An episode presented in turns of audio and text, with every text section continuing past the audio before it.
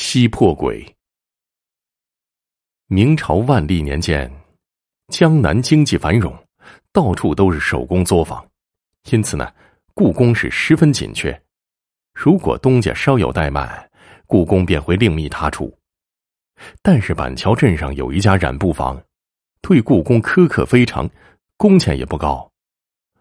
可是十年间却从没有一名故宫辞工。坊间颇多传闻。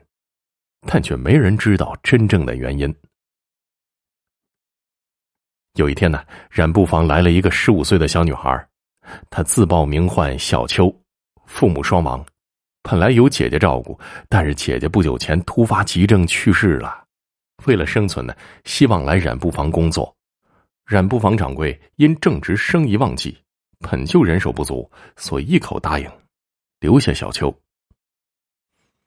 小秋啊，果然是个穷苦的孤女，身上的行李除几件随身衣裳，就只有一床破被子。她被安排和其他两个女工一起住进一间小小的杂物间里。她初来乍到，感到特别的孤独。每当她想和同屋的女工聊聊天时，那两个人总是一进房就睡下来，基本不说话。平时对她也是冷冷的。不但是他们。这个染房的其他雇工都是只顾着干活，然后吃饭睡觉。就算做错了事儿，被掌柜打骂，也是呆呆的，并不争辩。小秋虽然很诧异，但由于是新人，工作繁重，没心思多想，也就这么过了下去。大概一个月之后，有一天呢，掌柜子突然来找小秋，居然对他嘘寒问暖，令他大感意外。而且特别感动。临出门的时候，掌柜似乎无意间问了一句：“你姐姐去世有四十九天了吧？”小秋奇怪为什么掌柜这么问，但他还是老实的回答说：“是的，明天就满四十九天了。”掌柜点点头，走了出去。第二天呢，小秋被掌柜叫了过去，对他说：“我们这里的规矩啊。”新人必须要到暗室去睡一晚上，锻炼胆量，因为之前赶工没顾上，所以你今天晚上就到暗室里去睡吧，别想逃走啊！我会坐在门口的。如果你不能坚持到天亮，那么我们这里就不能留你了。小秋听了这话，虽然心里十分忐忑，但也在威严的掌柜面前什么也不敢问，只能点头称是了。当天晚上，小秋抱着他那床破被子来到了暗室。所谓的暗室呢，就是一间库房，原来是放颜料的，建在作坊最偏的一个角落里。除了一扇门，没有窗户，就算白天进去，地面也是漆黑一片，晚上更是伸手不见五指。多年前呢，那里吊死了一个女工，自那之后，那间库房就废弃了。小秋走到门口。掌柜果然已经坐在了门槛上，他朝小秋点了点头，严厉的说：“进去吧，记住我的话啊。”小秋搂紧了被子，壮着胆子推开了门，走了进去。他刚一进去，门就从外面关上了。小秋眼前顿时一片黑暗，什么也看不见了。他也不敢再往里走了，就地坐下来，用被子把身体紧紧的裹了起来。房子里除了黑，其他什么动静也没有。小秋坐在地上，居然从裹着的被子上闻到了姐姐身上的气息，这种气息让小秋感到很温暖。慢慢的，小秋感到不那么紧张了。干了一天的活本来就很累，一松懈下来，很快就进入了梦乡。在梦中呢，他一个人走在一条长的见不到头的小路上。周围什么人也没有。突然，从他身后传来了呼哧呼哧的声音。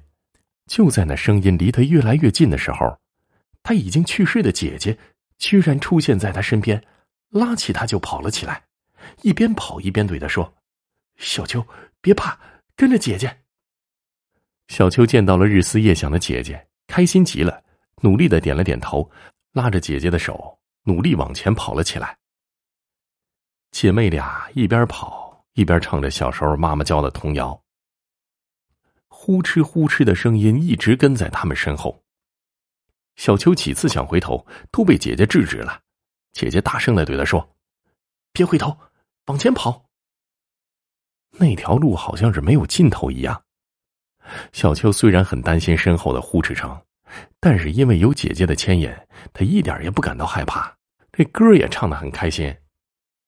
突然，姐姐停下了脚步，指着前面一个亮点对他说：“去吧，走到亮的地方就出去了，别回头啊，我会看着你的。”小秋特别听姐姐的话，他用力的点了点头，向前方的亮点跑去。身后传来姐姐大声的呵斥声：“走开，不许伤害他！”小秋没有回头，反而跑得更快了。正当他跑到亮点的时候，脚下仿佛一下子踩空，突然就醒了过来。此时呢，屋里还是一片黑暗，但是屋外传来了雄鸡嘹亮的报鸣，天亮了。小秋抱紧了被子，摸到门边一推门就开了。唱贵还坐在门槛上，他的眼睛血红血红的，嘴里还不停的喘着粗气，呼哧呼哧的，和小秋梦里听到的声音是一模一样。小秋努力的眨眨眼，确认自己不是在梦里。掌柜狠狠的看了他一眼，什么没说就走了。尽管小秋满脑子的疑惑，但他也没有人可以问，只好回到自己房间，然后又开始了一天的工作。中午吃饭的时候，掌柜子又把小秋叫了过去。他对小秋和气的说：“你呀，不能在这里做了，但我已经帮你找好了其他地方，工钱更好。只是你需要帮我一个忙。什么忙？你今天晚上啊，拿一把盐和一只桃汁去暗室，只要你把这两样东西扔进去就可以了。”小秋觉着奇怪，大着胆子问。能告诉我为什么吗？掌柜很为难的样子，但是想了很久，还是点了点头，说：“原来死在库房里那女工啊，因为怨气太深，不肯投胎，一直留在染布房不久。她必须依附在人的身体上，才不会魂飞魄散。被她依附的人十分痛苦，身上像背着千斤的巨石。十年前，她依附到我身上了。”作为报答呢，他让我把新来的故宫引到暗室里，然后由他吸走他们的魄，这魄啊就是魂魄的魄。这样呢，这些故宫就没有任何欲望，因为没有欲望，做什么也没关系，工钱自然也不计较了。但是没有魄的人，其实和木偶没有分别了。这就是我这里十年来没有故宫辞工的秘密。原本你来了之后就应该去暗室的。但他告诉我，你身边跟着你姐姐的魂魄一直在保护你，他没法下手。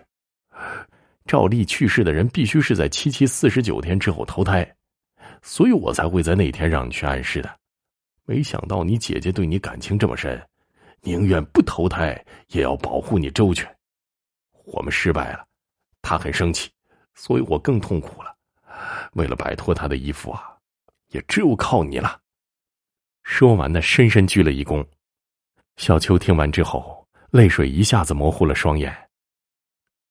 那天夜里子时，小秋拿着盐和桃汁来到了暗室，他一点也不害怕，因为他知道姐姐会保护他的。当他把盐和桃汁扔进去的时候，暗室里发出了异常惨烈的叫声。小秋听了，不但不害怕，反而更加安心了。第二天早上。唱贵很早就等在了小秋宿舍的门口，他焦急的对他说：“赶快离开吧，越快越好。”小秋也不敢多问，收拾好衣服被子，头也不回的离开了。由于人生地不熟，他走了五天才到掌柜新介绍的作坊。新作坊的掌柜见到小秋，满脸诧异：“哎，这三天前染布房半夜突发大火，全都没逃出来，你呀，还真是命大呀！”小秋这一下子明白了掌柜让他走的用意了。虽然经历了这么多，但他一点也不怕了，因为他知道，姐姐会一直保护他的。